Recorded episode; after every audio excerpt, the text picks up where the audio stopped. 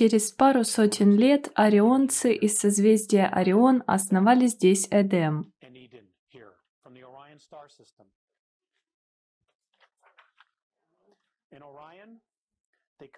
Они из систем Ригель и Бетельгейзе. Вот эти системы.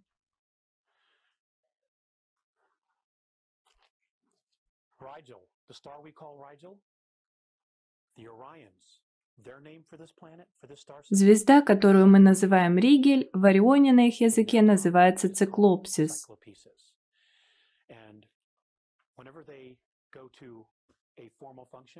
Всякий раз, когда имеет место официальное мероприятие галактического масштаба, где присутствуют другие звездные расы, надлежащий способ представиться, и это то, что делают все, в том числе андромедяне, и, по-видимому, это традиция. Все, независимо от того, враги они или нет, согласились представляться конкретным образом во избежание недоразумений. Это их обычай, и все так делают, несмотря ни на что. Итак, вы представляетесь, называете свое полное имя, звание или должность, а также звездную систему, из которой вы родом. Например, Алекс Кольер, отец, у меня нет звания или должности, система Sol Terra 3. Terra 3. That's how I would properly introduce myself. Именно так я бы представился, чтобы другие знали, кто я и откуда. Большинство внеземных рас обладают телепатией, поэтому они дают ту же информацию, но при этом они также показывают звездные карты, потому что они у них в голове. Таким образом, другим расам легко сориентироваться, потому что все понимают этот способ общения. um, Орион основал свой первый Эдем на той территории, которая сейчас называется Йоромани, Китай.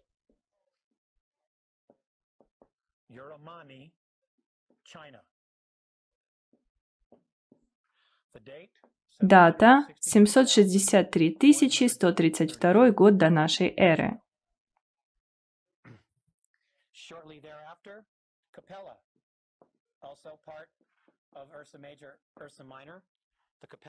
Вскоре после этого капеллианцы из системы Капелла, также часть Большой Медведицы, Малой Медведицы, основали свой первый полноценный Эдем, который находился у подножья гор на юге Чили.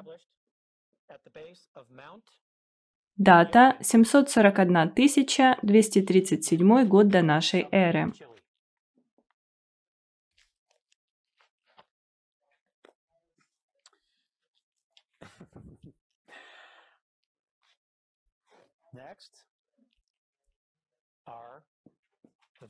Следующие – веганцы. Нет, это не о растительном питании. Они родом из Веги, также известны нам как лирианцы, которые буквально являются нашими предками.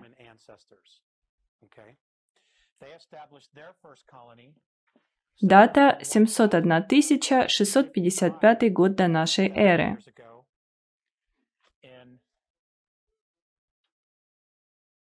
Они основали свою первую колонию в Северной Африке, вдоль того места, которое сегодня является границей Ливии и Нигера.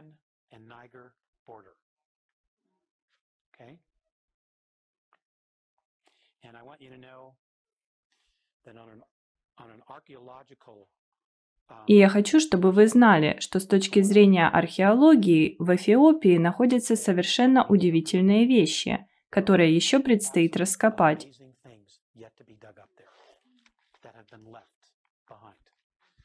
Это строили лирианцы, а не пещерные люди.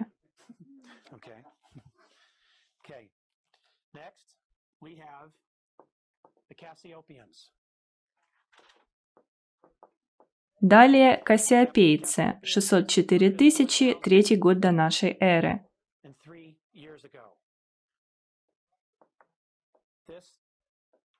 Это полностью инсектоидная разумная раса. Местонахождение – Алжир, Северная Африка.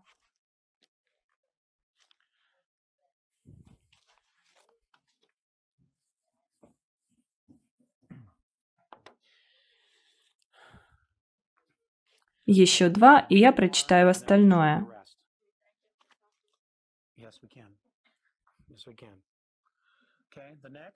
Далее, система Бутес.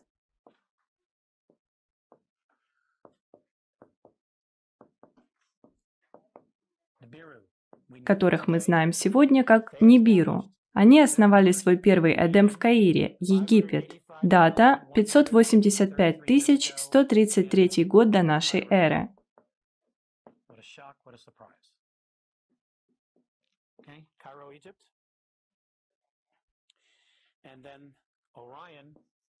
Затем Орион послал сюда еще одну команду, которая обосновалась в городе Перт, Австралия. Дата 87 300 лет до нашей эры.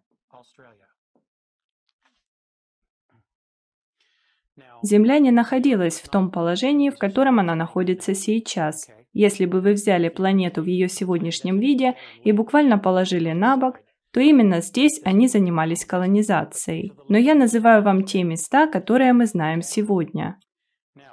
Некоторые из колоний, пробыв здесь некоторое время, собрались и покинули планету, получив всю информацию, которую хотели. Но на Земле постоянно происходят изменения. Многие из внеземных рас водородные. Поэтому, когда они возвращаются на свои родные планеты, они скучны по сравнению с очень сложными экосистемами, которыми являются О2, в которых живут кислородные цивилизации. По словам Морене, они пытались не только изучить растительность и формы жизни в кислородных экосистемах,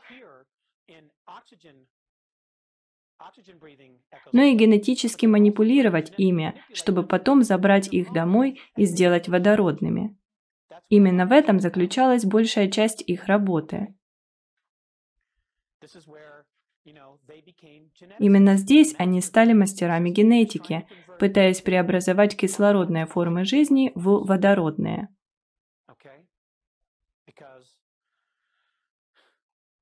Потому что мы, цивилизации, дышащие кислородом, наделены сложными и потрясающими экосистемами. 83 400 лет до нашей эры лирианцы вернулись. Кто-нибудь бывал в стране басков? Никто не знает, откуда взялся их язык. Это древний лирианский язык, который сохранился.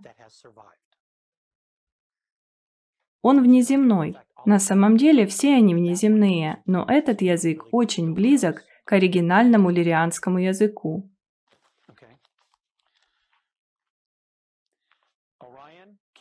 73 414 год до нашей эры. Орионцы снова вернулись на гору Неблина на границе Венесуэлы и Бразилии.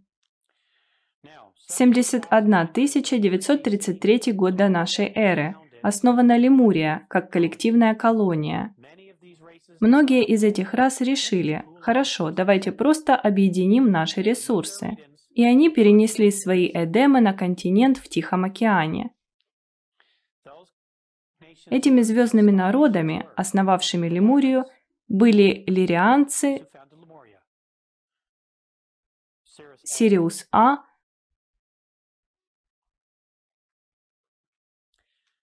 Плеяды, а именно расы Стайгеты и Миропы. Это две звездные системы.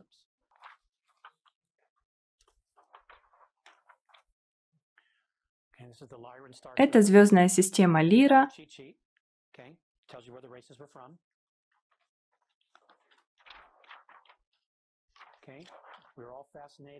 Это созвездие Тельца. Многие люди очарованы плеядианцами, я нет, но я собираюсь поговорить о них немного позже. Малая Медведица и Бутес, то есть Нибиру, также были там. Это 71 933 год до нашей эры. Лемурия создана как коллективная колония, так что там все работали вместе. Казалось бы, хороший знак. Однако это не продлилось долго. 57 600 лет до нашей эры основана Атлантида. Надо сказать, что где-то между основанием Лемурии и Атлантиды плеядианцев разозлили и они ушли. Произошло какое-то недоразумение. Итак, многие внеземные расы вернулись в звездную систему и основали Атлантиду.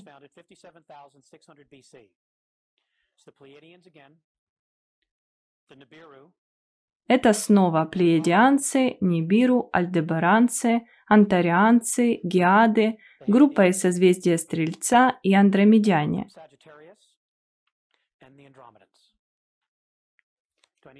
Я повторю.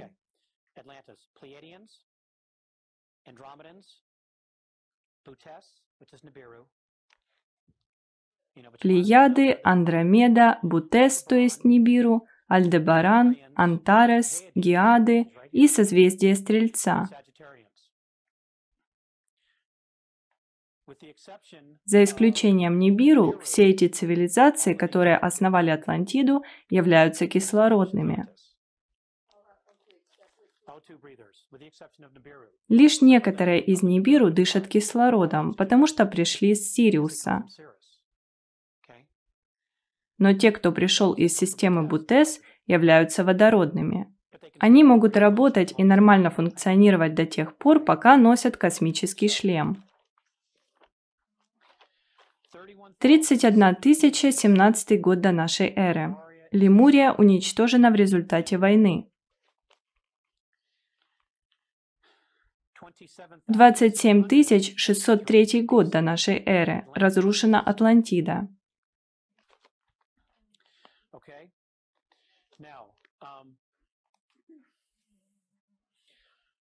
Я не собираюсь вдаваться в подробности того, как и почему они уничтожили друг друга. Давайте поговорим о расах.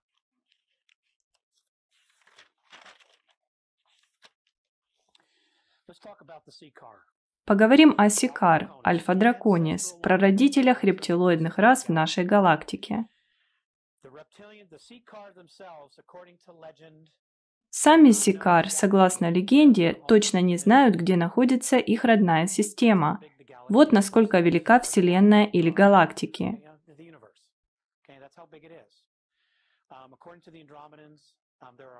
По данным андромедян, в известной Вселенной на карту нанесено 100 миллиардов галактик.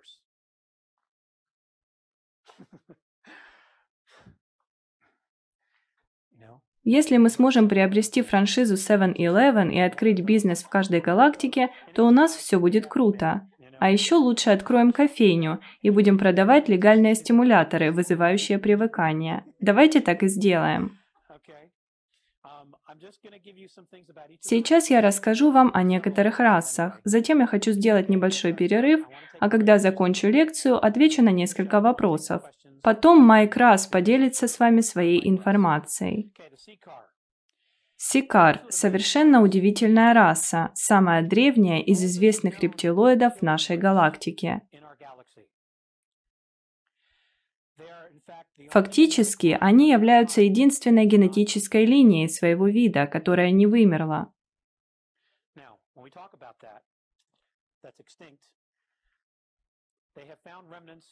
Мы находим останки других рептилий, которые появились после них, но вымерли.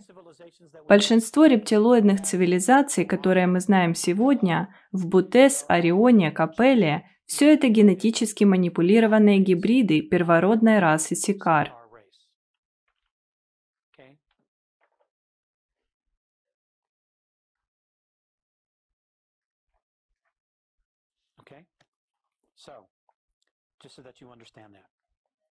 Их рост составляет 5-7 метров, а вес может достигать тысячи килограмм. Они похожи на тираннозавров. Это монстры.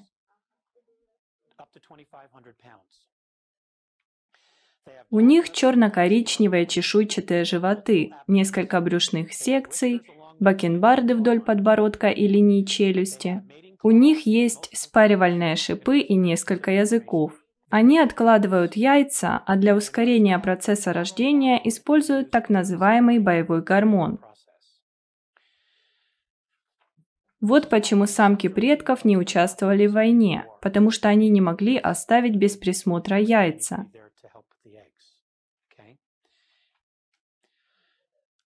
Также они должны были быть там, чтобы выделять этот гормон. Я делюсь с вами только тем, что знаю о них. Уверен, что у вас полно вопросов.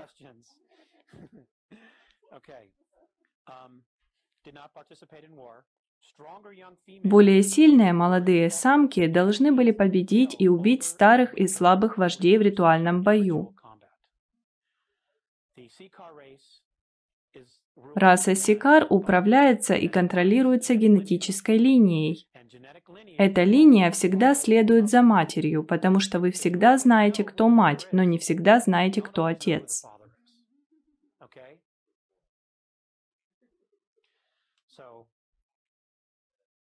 В этой линии женщины имеют право голоса.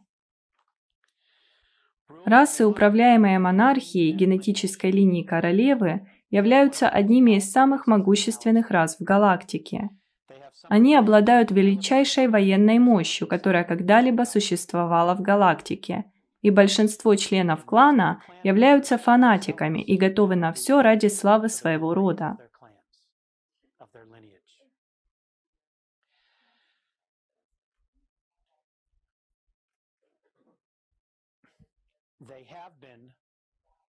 В прошлых конфликтах они были главными врагами всех человеческих рас в этой галактике.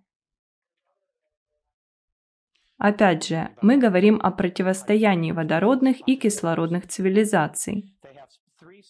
У сикар три позвоночных столба. Один позвоночник расположен вентрально возле желудка, два других дорсально, слева и справа от тела сикар. Позвоночные столбы соединяются около дорсального геометрического центра на крайней задней части туловища, образуя длинный и очень мощный хвост.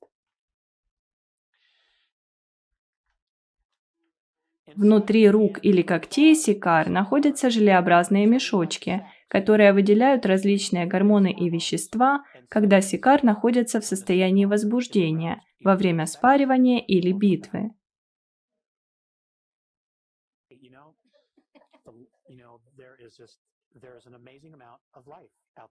В мире существует удивительное количество жизней. Они смотрят на нас и думают, что мы тоже монстры, честно говоря.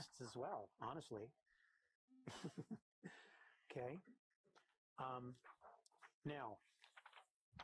Теперь я собираюсь поговорить о лирианцах.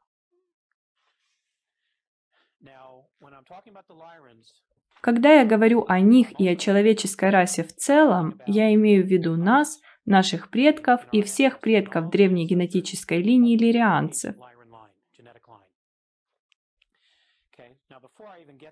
Прежде чем я перейду к этому, я прочитаю самое первое предложение, которое у меня есть о людях.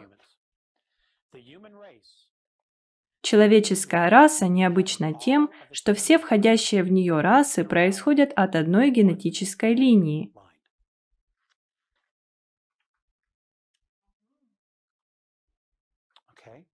Это удивительная вещь. Теперь переходим к лирианцам, а затем еще немного поговорим о людях. Итак, цвет их кожи янтарный, голубой и или красный.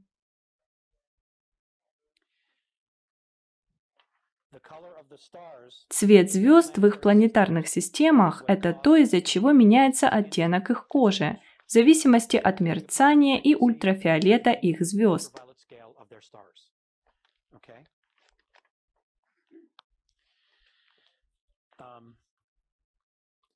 Они относятся к классу млекопитающих.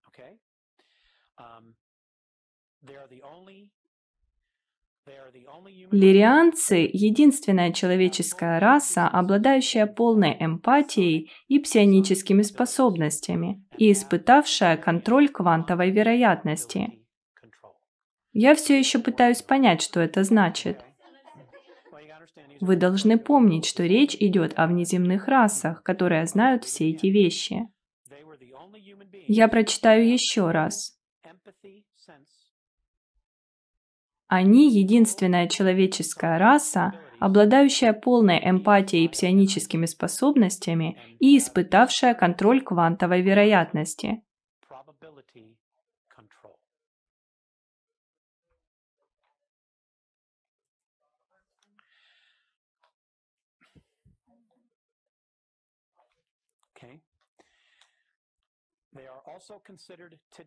Сегодня они также считаются древней расой, которая очень мало общается с другими основными цивилизациями.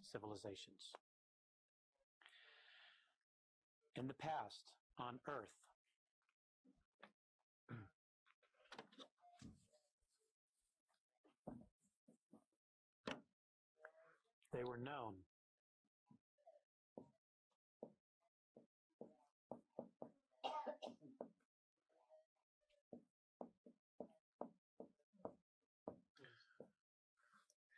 В прошлом на Земле они были известны как бодисаттва.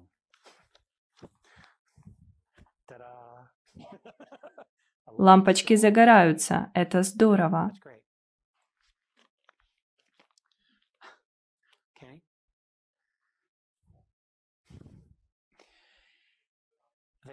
Известно, что они следят за некоторыми планетарными системами и обеспечивают их руководство.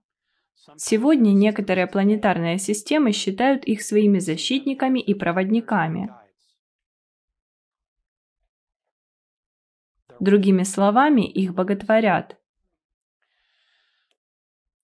Интересно, что лирианцы предпочитают жить в кольцевых мирах. У них есть такое предпочтение. В Совете Андромеды они известны как старшая раса, которая имеет большой авторитет.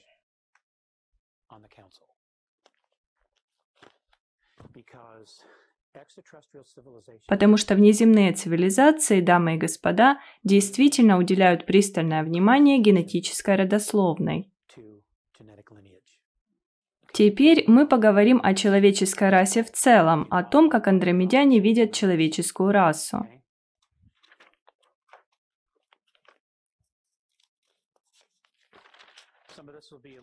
Итак, on мы определили, что человеческая раса необычна тем, что все входящие в нее расы происходят от одной генетической линии. Это объясняет удивительное случайное взаимодействие великих человеческих цивилизаций. Но к лучшему или к худшему человеческие галактические цивилизации, даже если они составляют один клан, имеют различные эволюционные истории. Каждая культура очень отличается по способу эволюции, не как вид, а как культура. Иногда возникают недоразумения и конфликты. Традиции существуют для того, чтобы свести к минимуму вероятность недопонимания и предупредить негативные последствия любых недоразумений, которые могут произойти. Они были достаточно разумны, ведь поняли, что должны были создать что-то, чтобы попытаться свести к минимуму вероятность войны человека с человеком. Ну, не на этой планете. Нет, я думаю, что они все еще работают над этим. Кроме того, поведение отдельных людей отражается на виде и клане.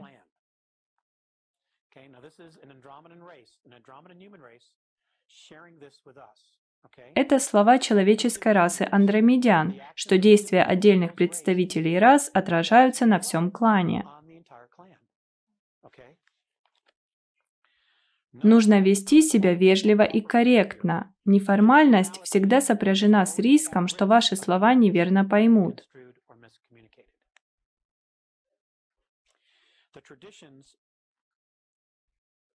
Традиции человеческого общения вырабатывались предками на протяжении веков. Старшая раса настаивает на том, чтобы каждая новая цивилизация соблюдала традиции. К примеру, андромедяне придут, представятся и скажут «Ребята, пора на шоу».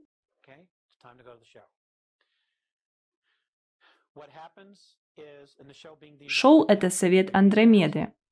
Нас пригласят на этот совет. Они обучат нас традициям, правильному способу представления, поведения перед всеми этими цивилизациями. потому что вас неправильно поймут, если вы появитесь со словами «Йоу, чуваки, как делишки?».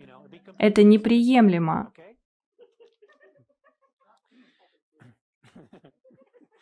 Эй, чё как?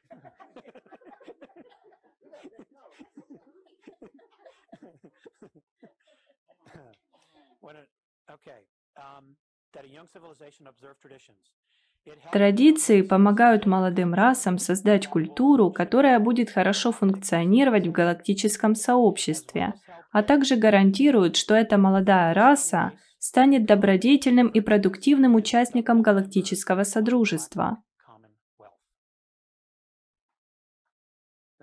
Это формулировка Морене, я взял ее слово в слово. «галактическое содружество». Важно, чтобы все люди были как можно более вежливыми. Это помогает как молодым, так и старшим культурам, потому что многие из них социобиологически зависят от церемонии. Они приучили себя к тому, что именно так следует поступать. Их традиции настолько глубоко укоренились, что они не собираются их менять. У нас на планете такая же ситуация. Неформальное и грубое поведение может причинить нам психологический дискомфорт. Итак, если того требует ситуация, извинитесь, а затем говорите только тогда, когда к вам обратятся. Никогда не беспокойте без надобности представителя старшей расы.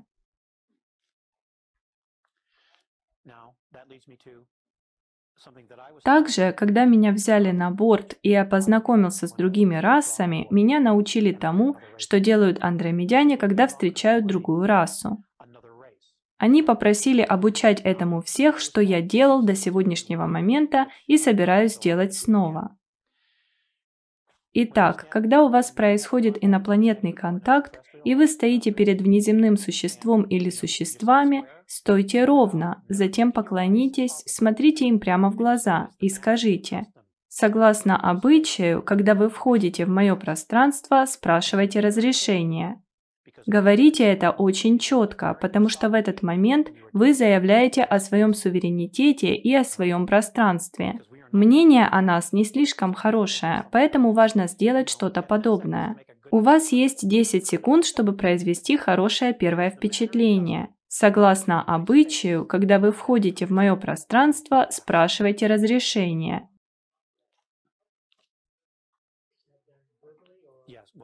Мы скажем это вербально, они, вероятно, ответят телепатически. А если мы этого не скажем, тогда есть вероятность, что ваше пространство будет нарушено.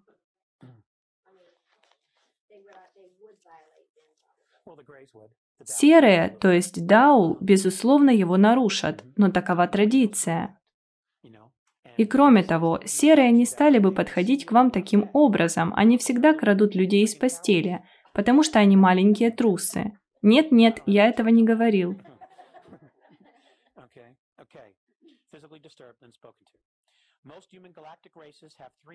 Большинство человеческих галактических рас имеют три стиля общения – формальный, неформальный и дифференциальный.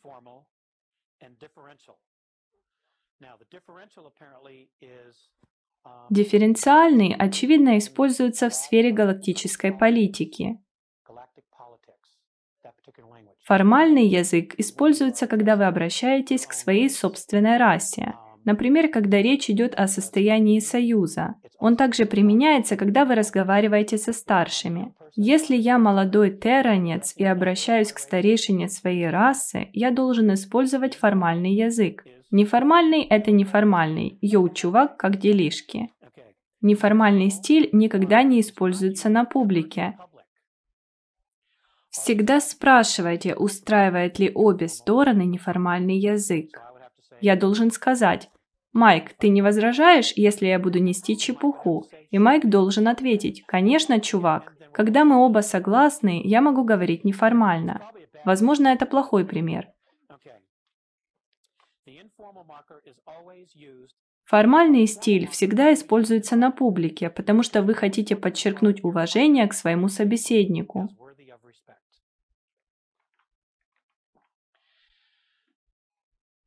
The Престиж зрелой расы всегда является предметом споров.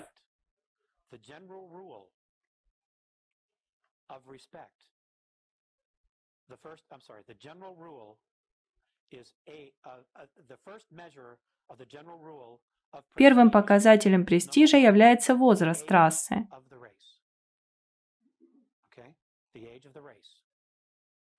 Второй показатель – ее родословная. Здесь все упирается в генетику. Третий показатель – численность и размер расы, клана или племени.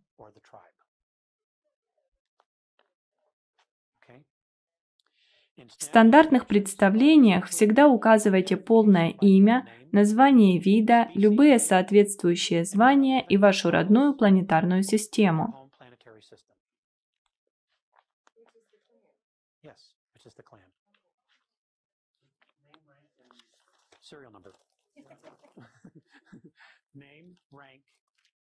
Имя, звание, вид и планетарная система. Например, Сол Терра 3, потому что наша звезда известна как Сол.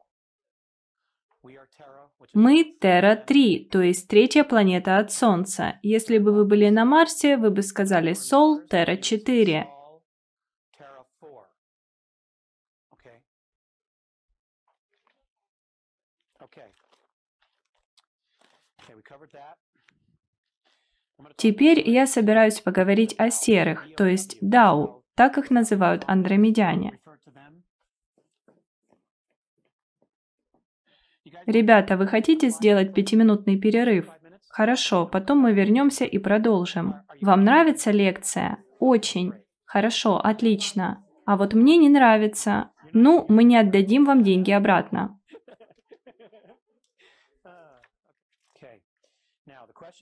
Итак, мы говорим о серых. Они из созвездия Дзета Ретикулум.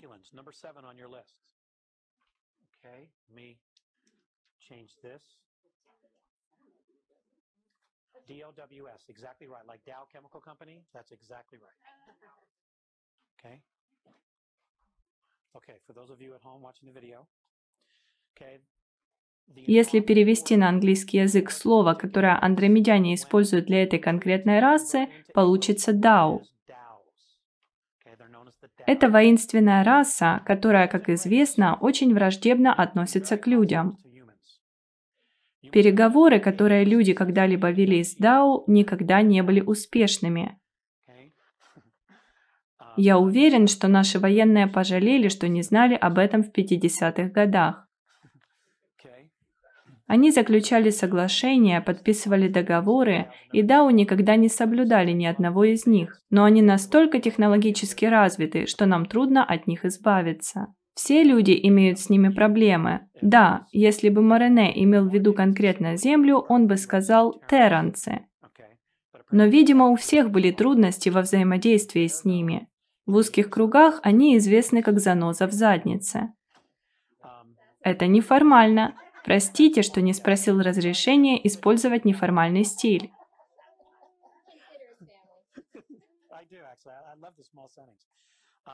Большинство избегает их любой ценой. У них мало сочувствия к человеческим расам, если оно вообще есть. Дау верят, что недостойные виды однажды будут истреблены.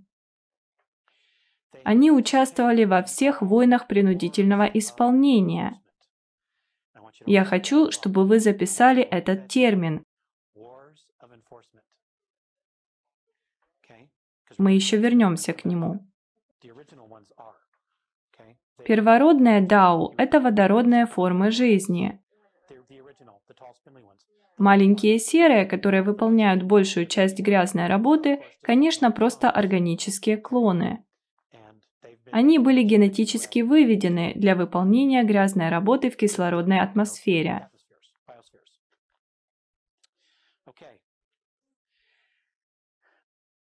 Они участвовали во всех войнах принудительного исполнения, объявленных рептилоидными альянсами. У людей также были подобные войны.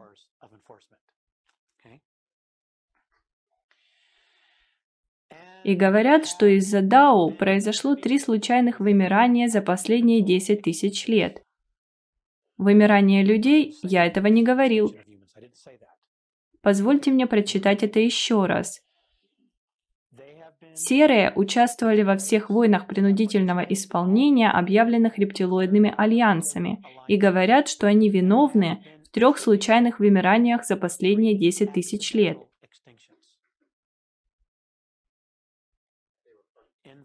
У меня не указано, кто перестал существовать, поэтому я не буду утверждать, что это были люди, потому что я этого не знаю. Мне достаточно того факта, что они истребили расу. Они находятся под следствием за чрезмерные генетические манипуляции, по крайней мере с двумя расами, одной из которых является наша земная раса.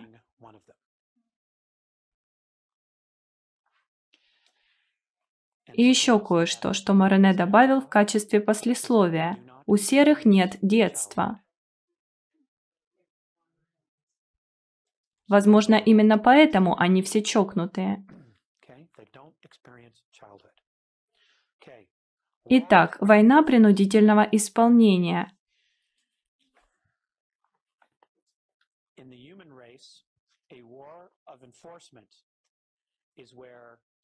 Когда кто-то, будь то представитель рептилий или человек, дышащий водородом, кислородом, метаном или аммиаком, если кто-то приступит черту и совершит нечто ужасное, то будет развязана война, чтобы привести в исполнение наказание, ввести какое-то ограничение и так далее. То, что будет происходить здесь, в нашей Солнечной системе в ближайшие пару лет, классифицируется как война принудительного исполнения.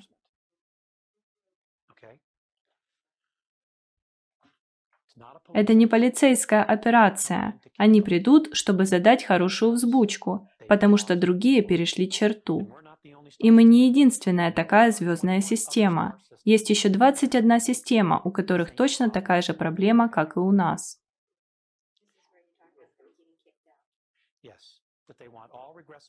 Светлые силы хотят убрать все регрессивные расы с нашей планеты и Луны. Конец истории. Хотят, чтобы они ушли.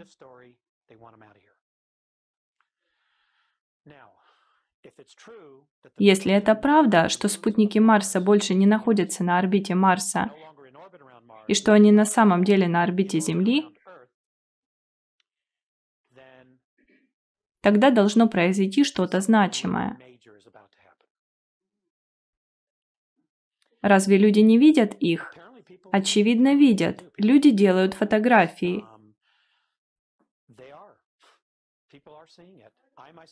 Лично я не видел, так как живу слишком близко к Денверу, и там много городских огней.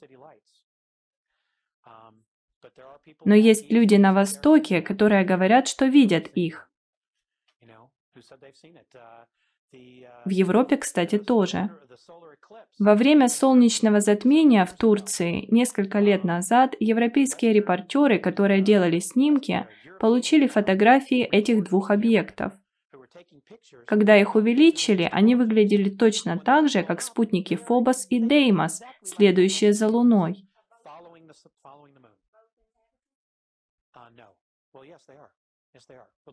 Они являются космическими кораблями. Это полые переоборудованные планетоиды с экосферой внутри и двигательной установкой снаружи. Это старые модели. Вы можете найти их на любой стоянке поддержанных космических кораблей.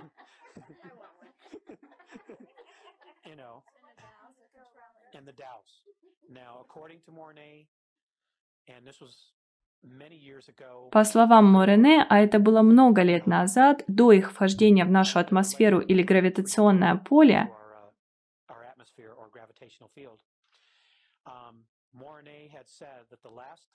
так вот, последний раз Фобос, он не упомянул Деймос, входил в атмосферу Земли, когда началась эпидемия чумы.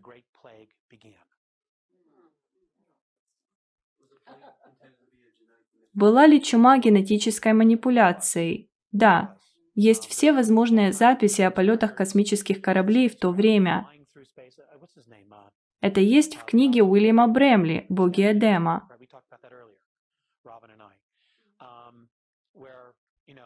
В записях сказано о звездных кораблях, пролетающих и сбрасывающих споры.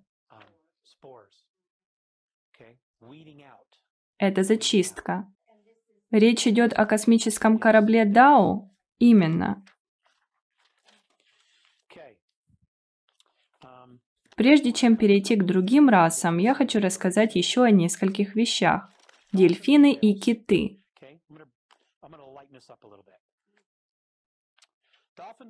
В нашей галактике этих разумных существ почитают.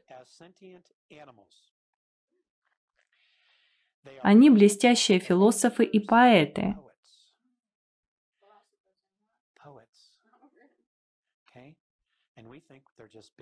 Мы думаем, что это просто большая глупая рыба, но на самом деле они совершенно удивительные млекопитающие. Многие древние расы восхищаются их прекрасными песнями и историями. Существует сказ о китовых грезах, который является памятью расы китообразных. Они рассказывают истории о своей родословной, которые они называют китовыми грезами. Если земные люди уничтожат эти виды, они перестанут существовать в галактике. Звездный путь. Да. Некоторые из этих писателей очень хорошо осведомлены. Я не знаю, где они берут информацию, но они в курсе всего. То же самое касается дельфинов. Мы не знаем их языка. Это чрезвычайно сложный язык, более сложный, чем английский. Он троичный, и именно поэтому мы не понимаем его, потому что мы настолько одномерны в нашем языке.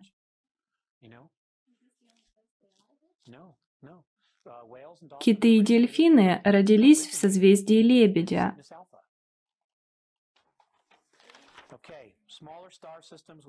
Маленькие звездные системы, вращающиеся вокруг центральных солнц Денеба, Сидара, Денаи и Альдерии, вот откуда они родом. Самая большая популяция китов и дельфинов находится именно здесь. Внутри этого скопления мелких звезд находятся тысячи звездных систем.